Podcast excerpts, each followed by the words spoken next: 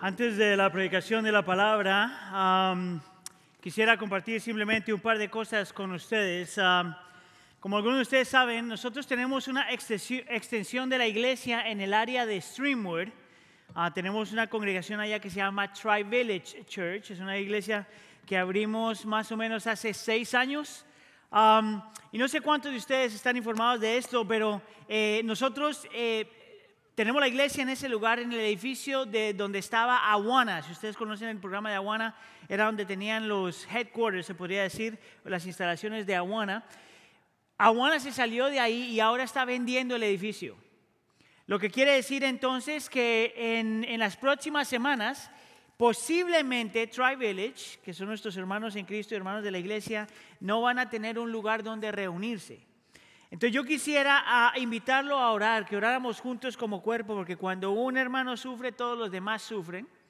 Ah, yo quisiera que oremos por la, por la comunidad, la congregación de Tri. Si usted conoce al pastor Eric Salomón, uno de nuestros hermanos, es el que está dirigiendo ese grupo, le voy a pedir que por favor esté orando por él, esté orando por su equipo que están allá, esté orando por los congregantes de ese lugar.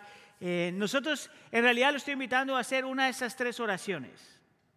Una, eh, que le pidamos al Señor que los nuevos dueños del edificio ah, les caigamos bien. Básicamente para que nos dejen estar ahí.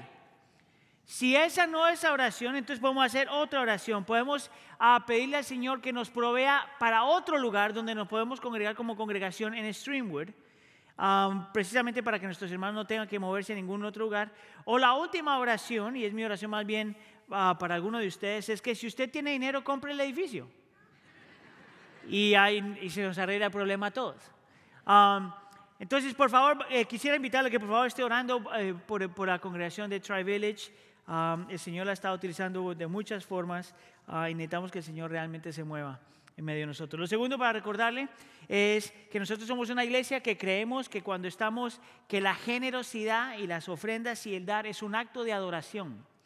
Que nosotros adoramos al Señor con palabras, adoramos al Señor en canción, adoramos eh, al Señor en acción, pero también adoramos al Señor con la billetera, o con la cartera, o con Apple Pay, whatever you use. ¿verdad? Um, es parte de lo que el Señor nos llama a nosotros. Entonces, si usted es parte de nuestra congregación ya, eh, acuérdese que las formas de dar puede ser en iglesiadelpueblo.net, diagonal dar, puede dejar su ofrenda en cada una de las cajas al salir del santuario que se encuentra por las puertas, o si está adorando con nosotros en línea, eh, puede mandar su ofrenda a las oficinas de la iglesia. Amén. Oremos.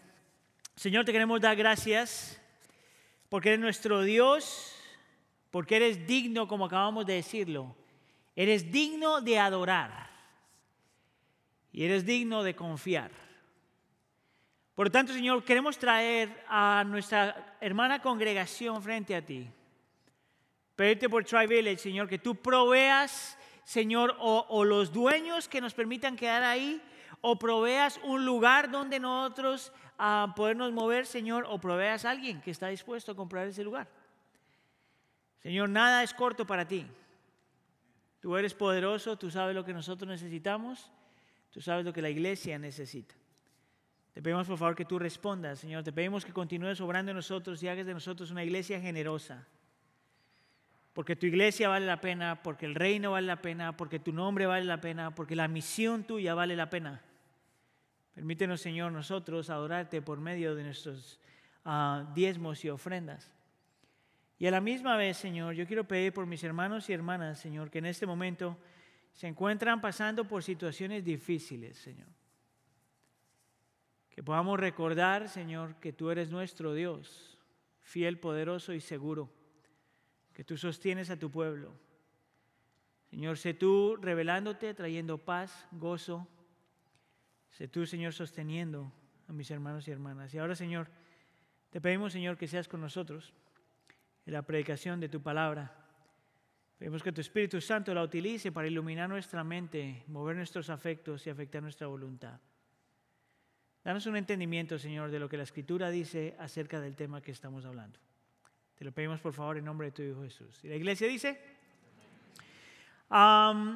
mi nombre es Aníbal Rodríguez, para aquellos que no me conocen, pastores, uno de los pastores aquí en la iglesia. Una bienvenida a todos ustedes ya que están aquí presencialmente, adorando con nosotros en línea. Es un privilegio para nosotros que usted haya escogido adorar con nosotros en la iglesia del pueblo el día de hoy. Estamos haciendo una serie que le hemos llamado Cultura Evangelio, donde estamos mirando 12 diferentes características, 12 diferentes características bíblicas que nos ayudan a definir lo que es una iglesia bíblica, que nos ayudan nos da lo necesario. Oh, los niños. Chiquitos, váyanse. Que les vaya bien. Es que, ¿sabe cuál es el problema? Sergio hace esto todas las semanas. Y en inglés yo no tengo que sacar los niños. Me ha tocado como una señal aquí en la pantalla que diga niños. Lo bueno es que Norita no estaba en la parte de atrás, y le estaba dando un ataque cardíaco. Ahorita David le estaba dando el ataque cardíaco. Bueno, ahora sí. ¿Empezamos? En las últimas semanas entonces estamos haciendo esta serie y, y, que nos ayuda con tres cosas. A definir lo que es una iglesia bíblica, nos da las cosas necesarias para poder experimentar una renovación espiritual que le llamamos nosotros, o nos da lo necesario para poder vivir en este mundo sin comprometer la verdad, siendo fieles, pero a la misma vez siendo fructíferos. Hemos hablado entonces hasta ahora de la supremacía de la escritura, la centralidad del Evangelio, el poder de la oración, el placer de la adoración y la búsqueda del bien común. Entonces de las 12 ya cubrimos 5. Hoy vamos a hablar de la número 6, de la importancia del liderazgo. Ahora mire, Hablar del liderazgo el domingo en la mañana es un poquito ah, complicado. Porque va a haber uno u otro hermanito en medio de la congregación que dice qué conveniente que Aníbal hable, hable de liderazgo, porque él es uno de los líderes en la iglesia. Yo quisiera animarte que si tú tienes alguna clase de conflicto con la cuestión de liderazgo, Espérate al final del sermón para que tú veas por qué es que nosotros tenemos que hablar de liderazgo un domingo en la tarde, pues para nosotros, ¿verdad? La otra razón por la que este tema muchas veces es un poquito incómodo para alguna gente, tanto para predicar como para escuchar, es porque hay diferentes eh, influencias culturales que no nos permiten a nosotros realmente adoptar esto bien. Mire, hay dos clases de culturas en la sociedad, la cultura tradicional y la cultura moderna. La cultura tradicional, que muchos de nosotros venimos de ahí, es la cultura que dice el Señor pone líderes y nosotros nos sometemos a los líderes. Muchas veces, aunque el líder te pida algo que va en contra de la escritura, que esto ha pasado un montón. Entonces, hasta cierto punto, la cultura tradicional tiene una tendencia, no todo el mundo, pero por lo general, una tendencia de idealizar, y, idealizar el liderazgo. Es casi poner a los líderes como si fueran casi, casi Dios, un poquito menos. Tú sabes, el problema con eso es que si tienes un mal líder, pues el líder te arrastra quién sabe a qué cosas. En respuesta a eso se ha levantado la cultura moderna, en donde el liderazgo no tiene ningún valor, ningún efecto. Es más, en la cultura moderna dirían, yo no tengo que seguir a nadie. Lo que quisiera mostrarte hoy es que ni la perspectiva del lado tradicional ni la perspectiva del lado moderno es una posición bíblica. La Biblia nos llama a nosotros a respetar, a honrar y a seguir el liderazgo de gente que el Señor ha puesto, pero a la misma vez nos dice que no son ídolos y nos dice que vale la pena escuchar. Y la tercera razón por la que este es un tema difícil muchas veces es porque ah, si usted ha sido víctima de una persona o un grupo de personas que no han representado al Señor bien y lo han lastimado, eso tiene secuelas sobre su corazón. Entonces hace este tema un poquito complicado. Sin embargo, nosotros tenemos que hablar de lo que la Escritura habla. Y una de las características de la iglesia bíblica es que sabe y entiende por qué el liderazgo es importante. Yo entonces le voy a pedir que por favor se ponga de pie y vamos a leer el texto para el día de hoy, Hebreos capítulo 13, y vamos a leer de los versículos 7 al 9 y luego vamos a saltar a los versículos 17 al 19. Si tiene su Biblia, por favor vaya ahí, Hebreos capítulo 13. Si no, de todos modos vamos a poner los versículos en la pantalla. Si todavía está aquí, diga, aquí estoy todavía. La palabra del Señor dice así. Acuérdense de sus guías que le hablaron la palabra de Dios. Y considerando el resultado de su conducta, imiten su fe. Jesucristo es el mismo ayer y hoy y por los siglos. No se dejen llevar por doctrinas diversas y extrañas porque es buena cosa para el corazón el ser fortalecido por la gracia, no por alimentos de los que no recibieron beneficio, los que de ellos se ocupaban. Versículo 17, obedezcan a sus pastores y sujétense a ellos, porque ellos velan por sus almas como quienes han de dar cuenta. Permítanles que lo hagan con alegría y no quejándose, porque eso no sería provechoso para ustedes. Oren por nosotros pues confiamos en que tenemos una buena conciencia, deseando conducirnos honradamente en todo. Es más, les exhorto a hacer esto, a fin de que yo les sea restituido muy pronto. Esta es la palabra del Señor. Permítame orar una vez más. Señor, por favor, utiliza tu palabra de una forma sobrenatural, porque solamente tu palabra trae transformación al corazón. Te lo pedimos por favor en nombre de tu Hijo Jesús. Amén. ¿Se pueden sentar? En esta tarde voy a hacerle dos preguntas al texto. ¿Por qué el liderazgo es importante y por qué alguien la honraría o la honraría? La cuestión es someterse al liderazgo y seguir el liderazgo. antes de meternos al primer punto, yo creo que es importante que usted sepa que cuando un líder en la iglesia predica este mensaje, está predicándose a sí mismo más que a cualquier otra persona.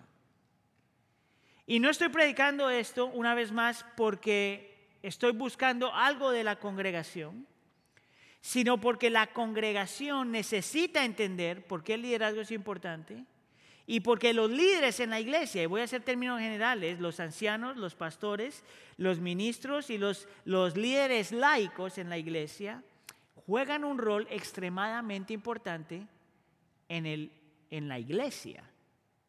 Vamos entonces a responder la primera pregunta. ¿Por qué el liderazgo es importante? Voy a empezar leyéndole una, una cita del erudito D.A. Carson. Él dice, la reforma y el avivamiento genuino nunca han ocurrido en la iglesia, nunca ha ocurrido un avivamiento ni una reforma, aparte de sus líderes para quienes la devoción a Dios es de suprema importancia. Traducción, no hay forma que la iglesia experimente una reforma o un avivamiento cuando los líderes no están obsesionados con Dios. El texto te dice, o la cita te dice, que los líderes que Dios utiliza y los líderes que Dios levanta, que hacen la diferencia, no son aquellos que son bien carismáticos, no son aquellos que tienen un montón de dones. No son aquellos que tienen un montón de experiencia y un montón de títulos. No son aquellos que tienen, han sido triunfantes en el mundo secular. Los líderes que Dios levanta, los líderes que Dios utiliza, son aquellos que están obsesionados con Dios, obsesionados con su carácter y su naturaleza, obsesionados con su reino obsesionados con su pueblo. No obsesionados ni con el poder, ni con los títulos, ni con la influencia, ni con su reputación, ni con su reconocimiento. Nomás desde el principio te dice que el liderazgo que Dios busca no se parece en nada al liderazgo que la cultura secular propone. En nada. La cultura secular está obsesionada con levantar a la gente. Y la gente con mentalidades seculares está obsesionados con levantarse a sí mismos. Y la, escritura dice que esos no son los líderes que el Señor utiliza. Ancianos, pastores, ministros, líderes laicos dentro de una congregación. Yo entonces te voy a mostrar seis cosas, seis cualidades que tú ves en Hebreos, hay muchas más, pero por lo menos seis cualidades que tú ves en el libro de Hebreos que describen lo que es un líder espiritual, y esa es la forma en que lo voy a poner. Número uno, miren lo que dice la escritura. El liderazgo se promueve como servicio. Versículo 7 dice, acuérdense de sus guías, diga conmigo guías, que les hablaron la palabra de Dios, obedezcan a sus pastores, diga pastores, y sujétense a ellos. Lo interesante es que la palabra guías y pastores ahí en el original son, son sinónimos en realidad. Y la palabra líder, por lo general, nosotros la reducimos a alguien que manda, ¿verdad? O alguien que tiene la visión, o alguien que sabe para dónde vamos. Lo interesante es que la escritura no habla de un líder así. Es más, la traducción en original no es eso. El líder, por traducción, no solamente es alguien que tiene una autoridad espiritual sobre una congregación o un grupo de personas, ah, sino que habla de una persona que es guía. Esa venía siendo la palabra, la mejor traducción de la palabra líder. Alguien que es guía. Es guía porque sirve a la congregación, sirve a la iglesia. Una vez más, esa definición de liderazgo es completamente diferente a la definición de liderazgo que el mundo secular propone. Dios le da a, los líderes en la iglesia una autoridad espiritual. Vamos a utilizar la palabra poder, poder espiritual.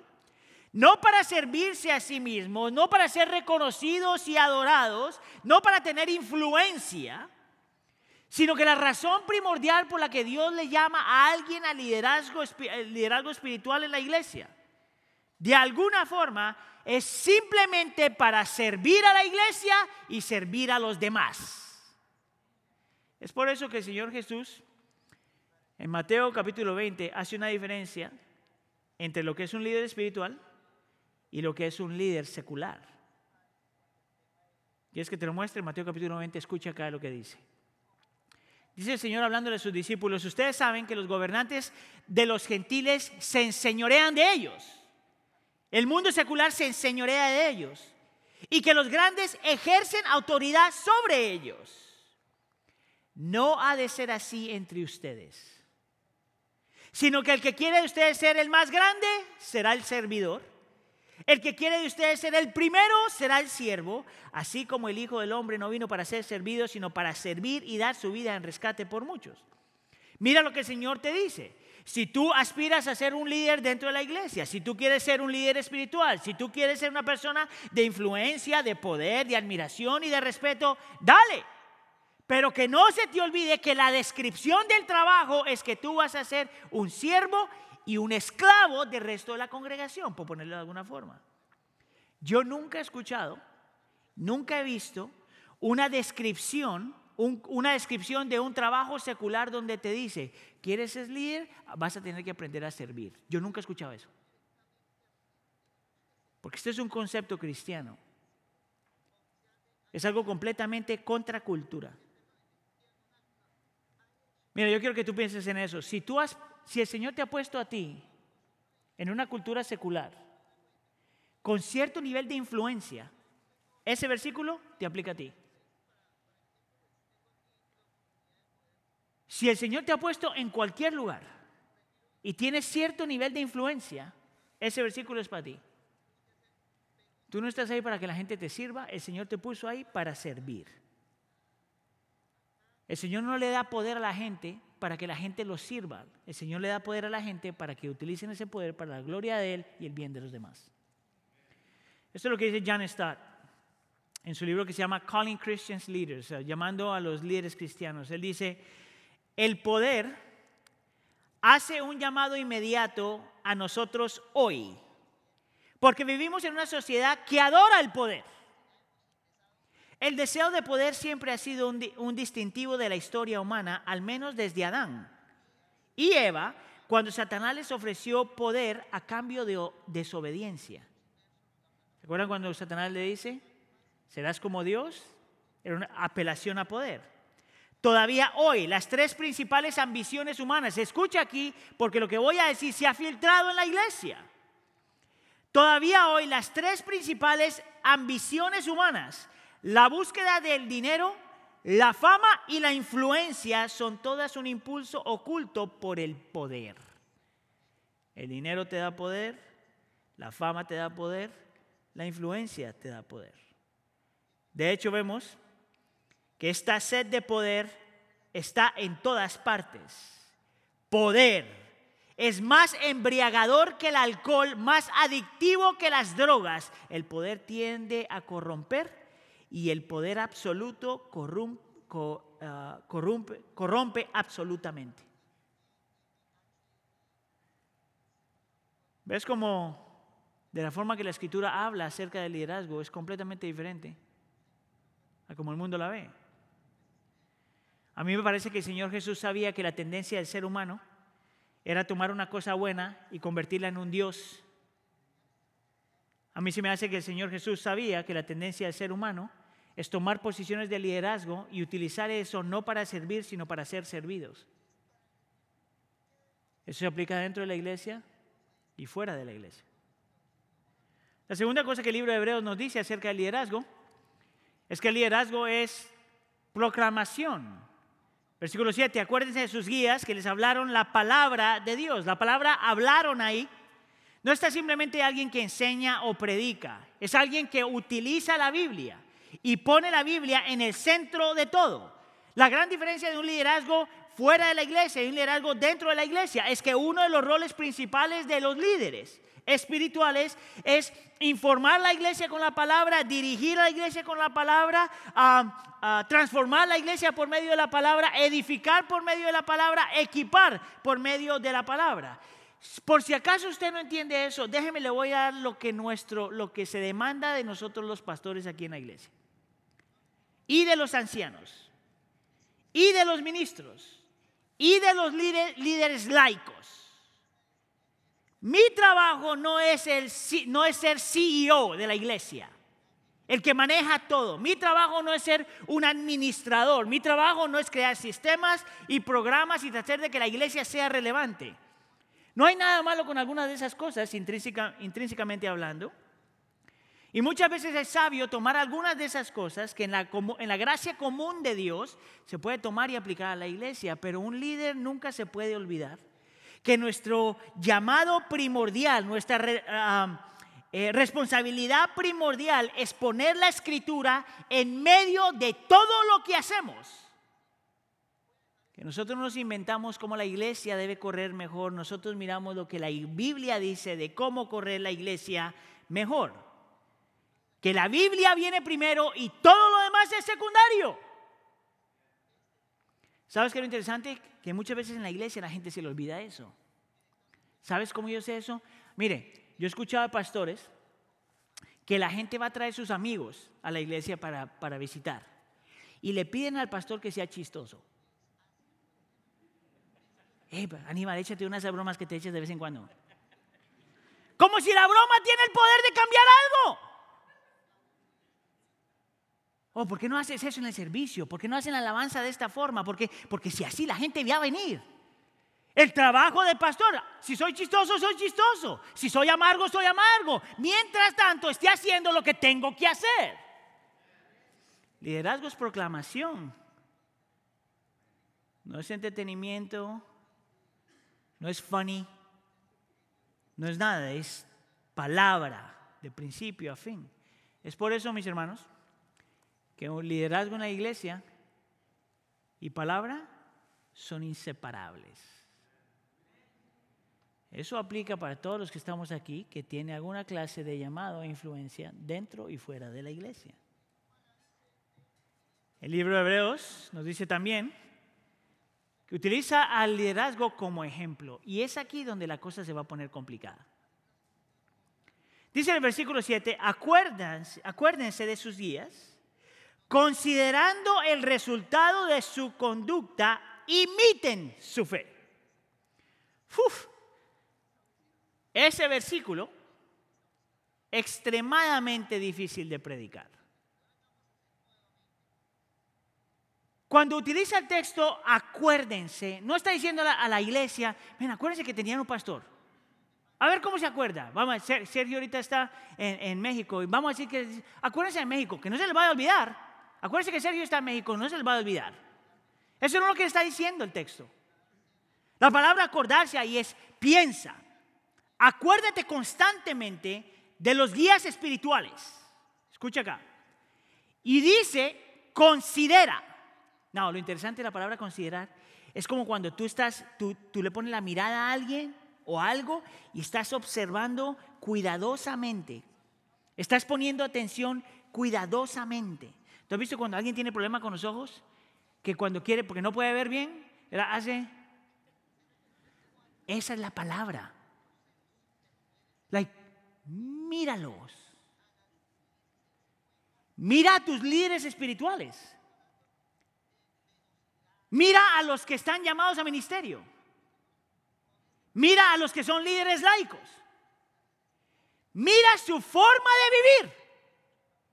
Mira el resultado de su conducta. E imita su fe.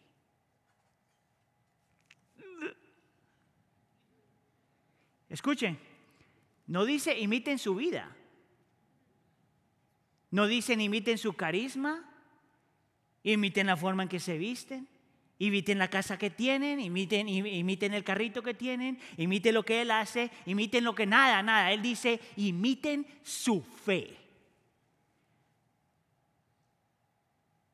¿Tú sabes por qué eso es importante? Escucha aquí iglesia porque eso es para usted y es para mí. Que si tú quieres ver ejemplos de lo que significa estar comprometidos con el Señor, Tú tienes que poder encontrar dentro de la iglesia líderes que te muestran cómo, se, cómo uno está comprometido con el Señor. Que si tú quieres saber lo que significa ser ejemplos de caminar con el Señor, tú tienes que poder mirar dentro de la iglesia ejemplos de líderes que caminan con el Señor. Que si tú quieres entender lo que significa un ejemplo de una persona que es pronta para arrepentirse y pronta para pedir perdón, Tú tienes que mirar dentro de la iglesia cómo los líderes son prontos para arrepentirse y prontos para pedir perdón. Que si tú quieres saber lo que significa confiar en el Señor, tiene que haber líderes en la iglesia que confíen en el Señor. Que si tú quieres saber lo que significa ser un ejemplo de perseverancia, de amarse los unos a los otros, de amar a tu prójimo como a ti mismo, de ser gentiles, de ser gente de gracia y ser gente de misericordia, tienes que mirar a los líderes en la iglesia desde los ancianos, los pastores, los ministros y los líderes laicos. ¿Tú sabes por qué? Porque dentro de la iglesia, escucha acá, dentro de la iglesia se lidera por ejemplo.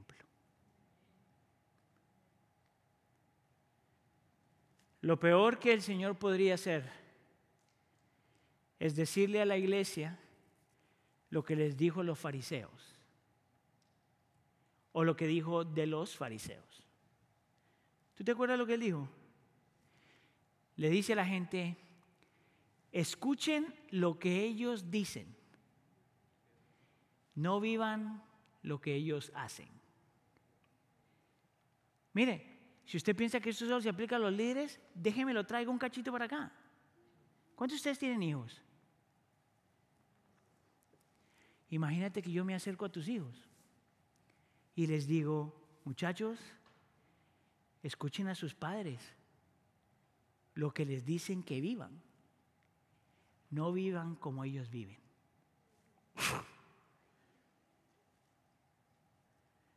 Tú eres supervisor, tú tienes gente bajo tu cuidado. Si tú eres maestro y tienes estudiantes, si tú tienes alguien en tu vida que el Señor ha puesto, entre comillas, bajo de ti, esa es para mí y para ti. Los líderes en la iglesia lideran por ejemplo. Mire, si yo paro acá, nos quedamos condenados. ¿Tú alguna vez te puesto a pensar por qué el libro de Timoteo y Tito tiene unas, describe las características de los pastores y de los ancianos extremadamente, la expectativa es de extremadamente alta. Tanto así que miren, frente al Señor, cada que yo leo esas cartas, yo, yo tengo que pedirle perdón al Señor. Por ejemplo, pide que los líderes de la iglesia sean pacientes y que sean gentiles y ya no tengo que leer después de eso, ya no tengo que leer nada más. ¿Tú sabes por qué tiene estas expectativas de aquellos que aspiran a ser de alguna forma líderes en la iglesia? Porque la gente sigue la gente, para bien y para mal. Es por eso que el Señor pone esto y llama a los líderes a cuidar su carácter. Es por eso que la descripción de Timoteo y Tito no es acerca de habilidades ni de dones. Solo hay un don que tiene que tener algunos de los líderes en la iglesia, que es el don de enseñar. De resto es todo carácter. Porque la gente sigue la gente. Mira, piensa conmigo por un segundo.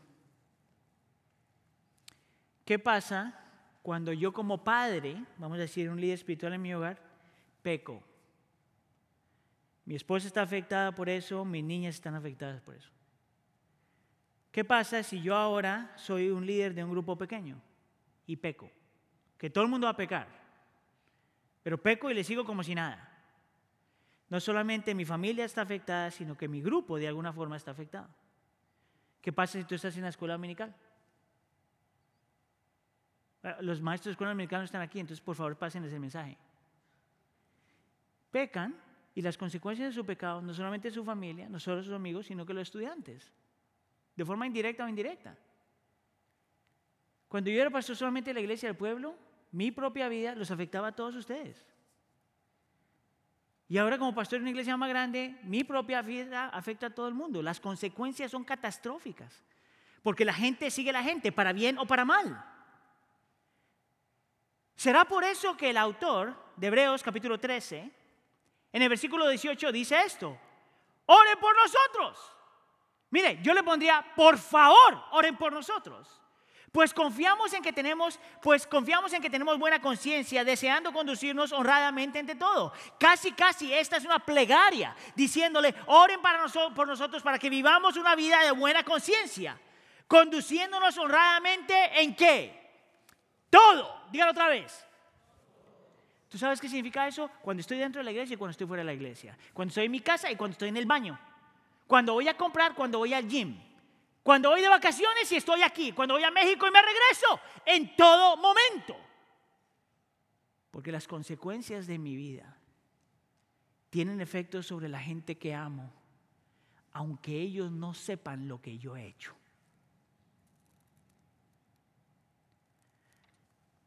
¿Por qué el Señor llamaría a alguien a esto?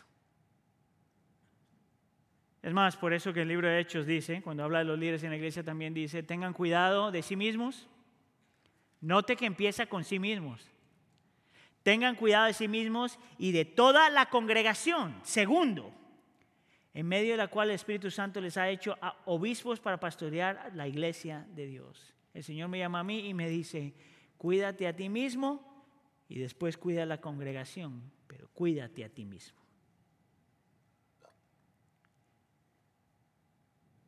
Hace unos años yo estaba viendo una película para que vea cómo el Señor me habla aparte de la Biblia. Una película que se llama We Were Soldiers, nosotros éramos soldados con Mel Gibson. Y este hombre que está es como, un, eh, como el mero mero y van a entrar a la guerra. Y antes de entrar a la guerra, él le habla a todo su batallón y le dice, yo voy a ser el primero que esté en la, en la, en la, en la arena y voy a ser el último que salga de ahí. Yo estoy sentado ahí y digo, eso es un líder. Es uno que está dispuesto a entrar. Y es el último que sale. ¿Por qué? Porque nosotros lideramos, por ejemplo. Solo por ejemplo. Número cuatro, el libro de Hebreos habla de liderazgo como pastoreo. Dice, Jesucristo es el mismo ayer y hoy por los siglos. No se dejen llevar por doctrinas diversas y extrañas. Y parece como que el autor estuviera cambiando de tema. En el versículo 7 estamos hablando de todas estas, estas, cosas y en el versículo 8 y 9 empieza a hablar del Señor Jesús y luego habla de no dejarse llevar por doctrinas diversas y extrañas. Y aunque parece que el Señor estuviera cambiando el tema, no lo está cambiando. Está más bien explicando por qué el rol de los líderes en la iglesia es tan importante.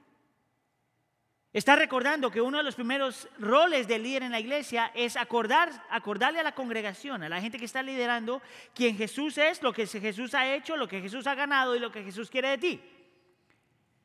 Parte de lo que nosotros tenemos que hacer para aquellos que nos han llamado liderazgo es recordar a la iglesia constantemente acerca de Cristo Jesús y su obra redentora en la cruz del Calvario y lo que pasa después de eso. ¿Tú sabes por qué? Porque la tendencia del ser humano es a olvidarse lo que el Señor quiere de nosotros.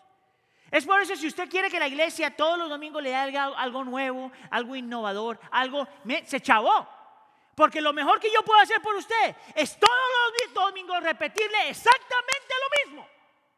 Es lo mejor que Sergio puede hacer por usted, Carlos puede hacer por usted, todos los pastores pueden hacer por usted, todos los ancianos pueden hacer por usted, todos los líderes pueden hacer por usted. Es repetir la misma cosa hasta que te caiga el 20. Porque algunos de nosotros, si entienden el concepto de caiga el 20, ¿verdad? Algunos nos cae el 20 cuando ya estamos a punto de irnos a la presencia del Señor. Y es por eso que dice, o ponen atención a eso, o ustedes van a ser llevados por doctrinas diversas y extrañas. Escucha aquí. El rol primordial de los líderes espirituales en la iglesia no es hablar de política, no es hablar de problemas de filosofía, problemas sociológicos, tradiciones, preferencias. Y no es simplemente predicar lo que la iglesia piensa que debe predicar. El rol primordial de los líderes espirituales es hablar lo que la Biblia dice aunque nos haga sentir incómodos. Como este tema.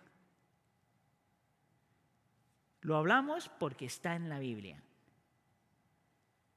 Es más, si usted piensa que esto no es incómodo lo suficiente, déjeme le doy el número 5. Habla del liderazgo como mayordomía. Escucha acá, versículo 17. Obedezcan a sus pastores y sujétense a ellos.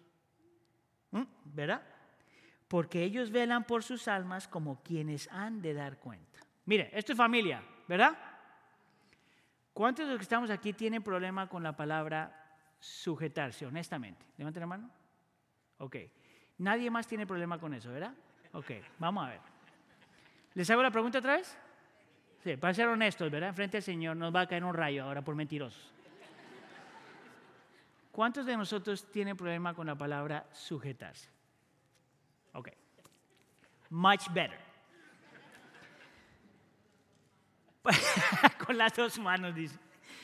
Parte de la razón por la que tenemos problema con la palabra sujetarse, en realidad es entendible. Primero porque han habido un montón de malos ejemplos de liderazgo y la respuesta es, pues, ¿cómo nos vamos a sujetar a eso? Y segundo, la razón por la que es, tenemos conflicto con eso es porque hay toda una influencia cultural detrás de eso.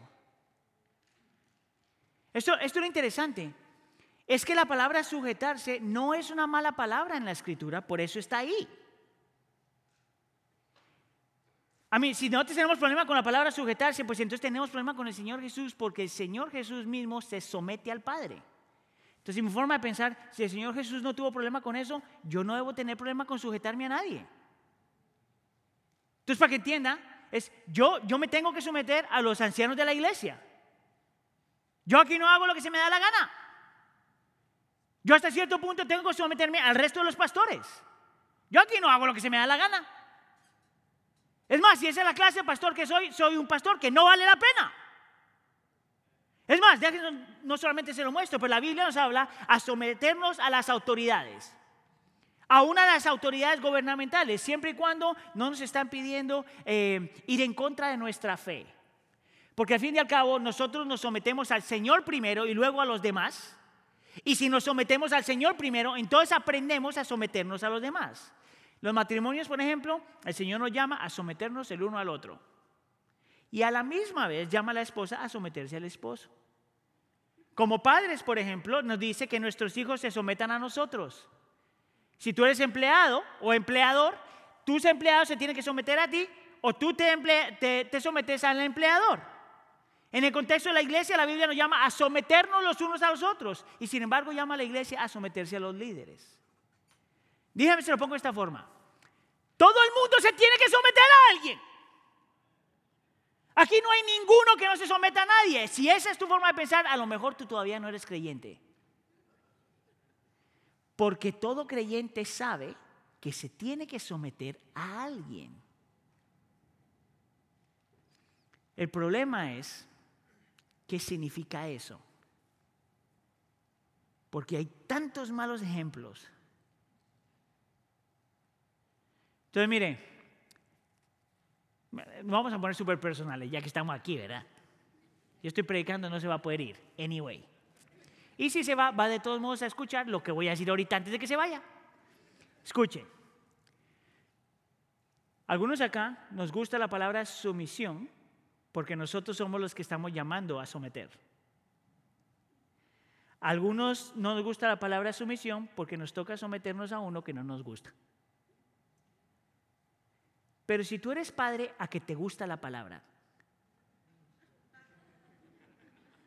¿no? Nuestro problema es que tenemos preferencias porque no entendemos lo que eso significa. Déjame entonces, se lo voy a explicar en las siguientes dos horas, porque eso hay mucho que hablar. Escucha acá.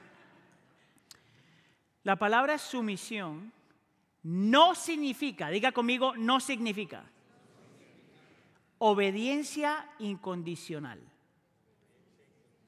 No significa eso.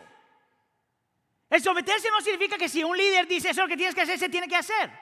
Especialmente si lo que la persona te está pidiendo va en contra de tu fe, en contra de tu conciencia, o es algo que te está pidiendo que daña tu dignidad o te daña la salud. Nadie tiene que someterse a nadie si lo que el líder está pidiendo no va de acuerdo a la escritura. Por lo tanto, su misión no puede ser eso. Su misión, y es la palabra ah, que se utiliza en el texto, déjenme le digo la palabra, cuentas. El rendir cuentas, esa palabra, la traducción mejor es confianza. Escuche acá. Todos nosotros nos sometemos a un líder o un grupo de líderes porque confiamos en ellos. Confiamos en que su llamado es para servirnos, confiamos en que su llamado es para enseñarnos, confiamos en que su llamado es para instruirnos, Confiamos en que su llamado es para ser ejemplo, confiamos en que están ahí para pastorearnos, confiamos que están ahí para protegernos y confiamos que están ahí para corregirnos. Es confianza. ¿Sabes cuál es el problema? Que vivimos en una cultura que te invita a no confiar en nadie. Ahora, escucha acá, porque eso significa sumisión, es tener confianza en alguien. Lo interesante es que la Biblia no nos dice, yo necesito que los varones me escuchen bien y los líderes me escuchen bien. La Biblia no llama a la persona con autoridad espiritual a demandar sumisión. Uy, cómo se quedaron callados. La Biblia no me llama a mí como, como esposo, Heidi, sométete. Si tú encuentras ese versículo, por favor, compártalo conmigo. La Biblia no llama a los líderes a decir a la iglesia, ¿saben qué muchachos? Sométanse. La Biblia te llama a ti. La Biblia me llama a mí a someterme. Yo no puedo demandar eso. Es un acto de adoración de la otra persona. No hacia mí, pero hacia el Señor. Déjame entonces expando un poquito la definición. Su misión entonces es tú darle voluntariamente, es yo darle voluntariamente a otra persona o grupo de personas el derecho de entrar a mi vida. Voluntariamente. Darle a otra persona o grupos de personas el derecho de entrar a mi vida. ¿Tú sabes por qué? Escucha acá. Porque esa persona o grupos de personas velan por nuestras almas como quienes tienen que dar cuenta. Ese versículo sí me hace temblar. Es por eso que es mayordomía. Esta iglesia no es mi iglesia. Es la iglesia del Señor. Él ha llamado a los pastores y a los ancianos, les ha encargado a los ancianos y pastores de la iglesia a cuidar esta iglesia, a protegerla, a guiarla, a liderazga, a liderar, a, a proveer, sabiendo que nosotros vamos a tener que darle cuenta al Señor por sus almas.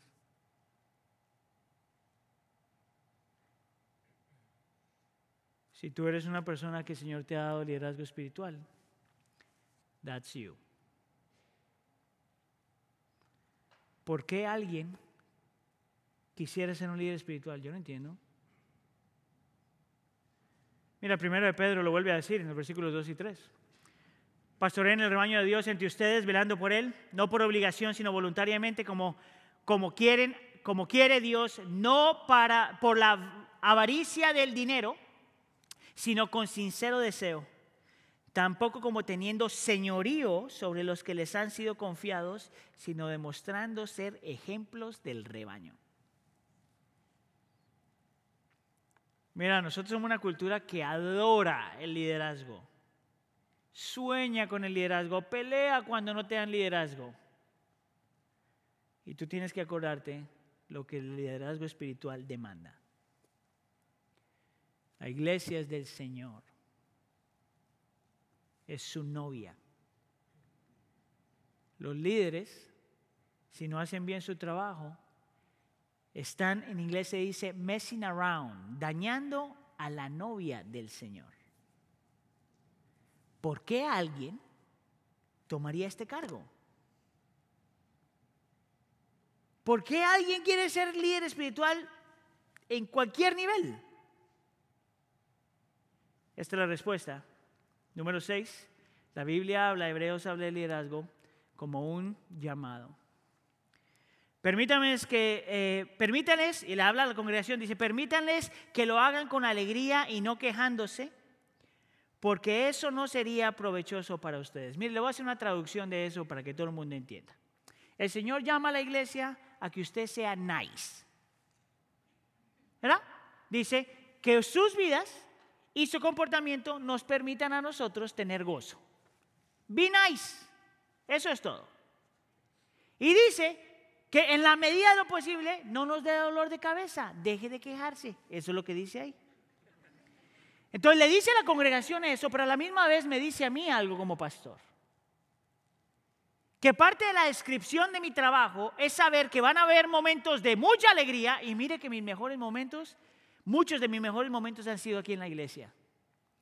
Ver lo que, ver lo que el Señor hace, cómo se mueve, milagros de toda clase, montón de gozo. Pero a la misma vez el mismo versículo me dice que yo como pastor y los ancianos y los ministros y los líderes deben esperar también dolor. Que esa es parte de la descripción. Y yo lo he dicho más de una vez, en una ocasión, en otros lugares, es para mí mis mejores momentos han sido en la iglesia mis peores momentos han sido en la iglesia. ¿Tú sabes por qué? Porque tú eres pecador y yo soy pecador. Y vivimos en un mundo caído. Se espera. El Señor Jesús en Juan capítulo 10 hace una diferencia entre la gente que está en el llamado del ministerio como trabajo o como llamado. La gente que está como en, el ministerio, liderazgo, como un espíritu, eh, como una líder espiritual, si está ahí como un trabajo o cualquier otra motivación, cuando viene el enemigo o viene el lobo por la oveja, ¿qué hace esa gente? Sale corriendo. El texto dice, porque no le importaban las ovejas. Pero los que son llamados se quedan. Y no solamente se quedan y se aguantan, sino que están dispuestos a imitar lo que Cristo hizo, dar su vida por las ovejas. Tiene que ser llamado. ¿Ves por qué el liderazgo en la iglesia es tan importante? Porque tiene que ver con servicio, tiene que ver con proclamación, tiene que ver con ejemplo, tiene que ver con pastoreo, tiene que ver con mayordomía y tiene que ver con un llamado. La pregunta que nosotros tenemos que hacer rápidamente es esta. ¿Por qué alguien honraría este llamado? Es más, esa pregunta tiene que aplicar a usted y para mí. ¿Por qué los líderes responderían a esto y por qué la congregación debería responder a esto? Déjeme entonces, le voy a responder las dos preguntas. A los líderes tenemos que responder a este llamado porque el llamado es una evidencia de, de la gracia de Dios. Mire, se lo voy a poner súper simple. Nadie merece estar en el liderazgo espiritual de ningún lugar. Nadie. Nadie es lo suficientemente bueno, nadie tiene los dones suficientemente desarrollados, nadie tiene el carácter desarrollado como tiene que desarrollarse. Nadie.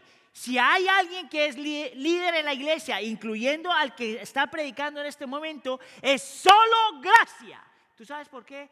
Para que la gloria de Dios y el poder de Dios se magnifique por medio de un pecador para que al fin y al cabo usted salga de este lugar no diciendo, wow, los pastores son increíbles, pero Dios es increíble, para que su nombre sea exaltado. A la misma vez, llama a la congregación a no elevarnos a una posición como si fuéramos diositos. A la misma vez, a honrar el liderazgo en la iglesia. Está en el texto.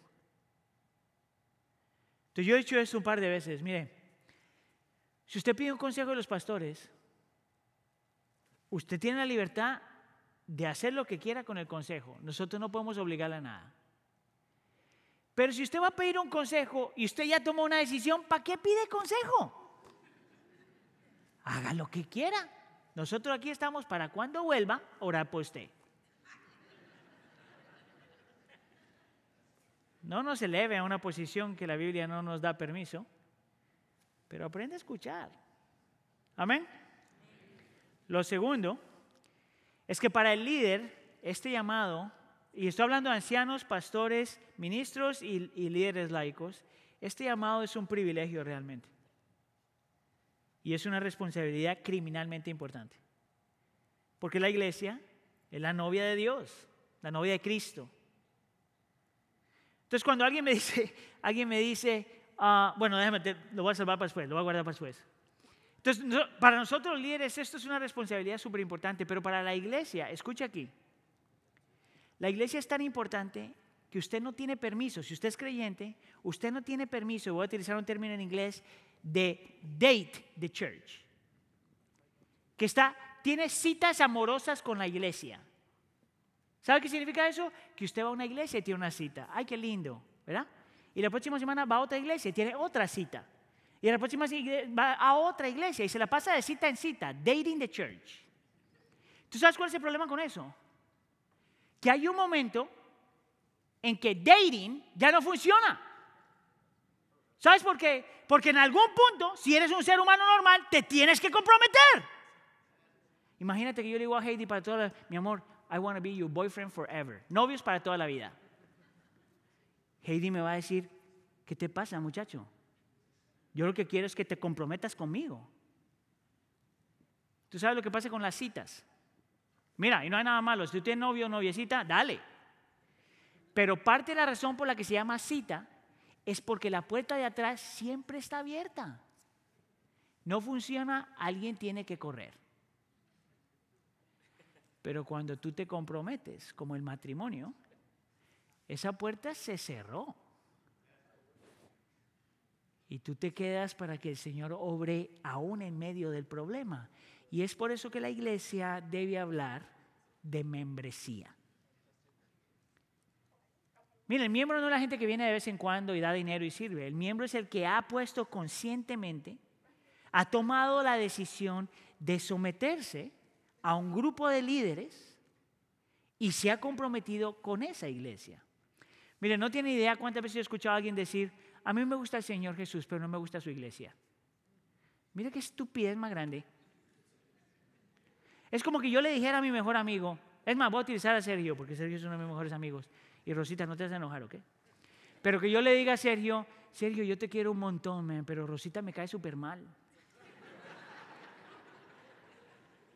a que dejamos de ser amigos. ¿Verdad? Eso es lo que pasa cuando alguien dice, yo amo a Jesús, pero no a su iglesia. Entonces, si usted no es miembro, mire, usted tendrá sus razones. Yo no te puedo obligar, pero te puedo invitar a que te hagas un miembro oficial, porque la membresía en la iglesia no es solamente para poder votar por el presupuesto del año. El miembro es importante porque tú te comprometes con una iglesia y la iglesia se compromete contigo. Si no, mire, yo no, si usted no es miembro, yo no sé por quién nosotros somos responsables. Yo no soy pastor de los cristianos en el mundo. Los pastores de esta iglesia somos responsables de esta iglesia solamente. Por lo tanto, yo necesito saber, Sergio necesita saber, Carlos necesita saber, Jonathan necesita saber quién es nuestra iglesia. Y usted también necesita saber qué líderes va a seguir, qué ejemplos va a seguir. Mire, eso me, mantiene a mí dando cuentas y te mantiene a ti dando cuentas.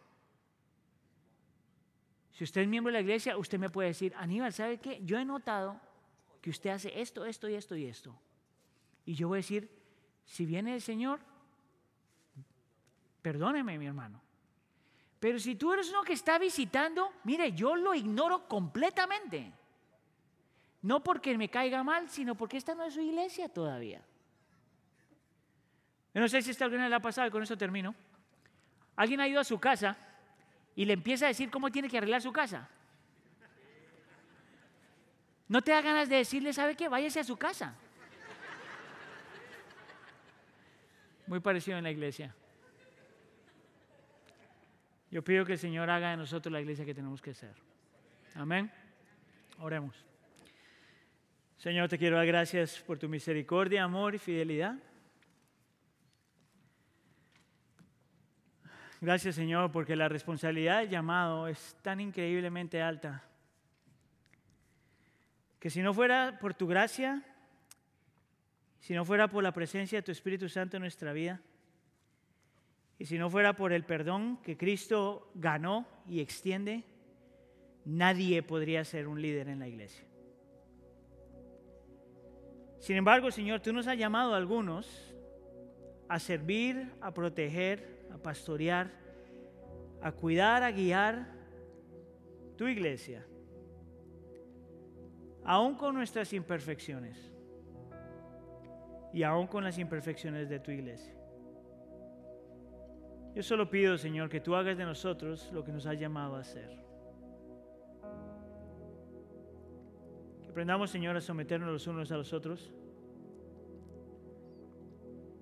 y someternos a ti. Por favor, haz tu obra en nuestro medio. Te lo pedimos por favor en nombre de tu Hijo Jesús. ¿Todos decimos?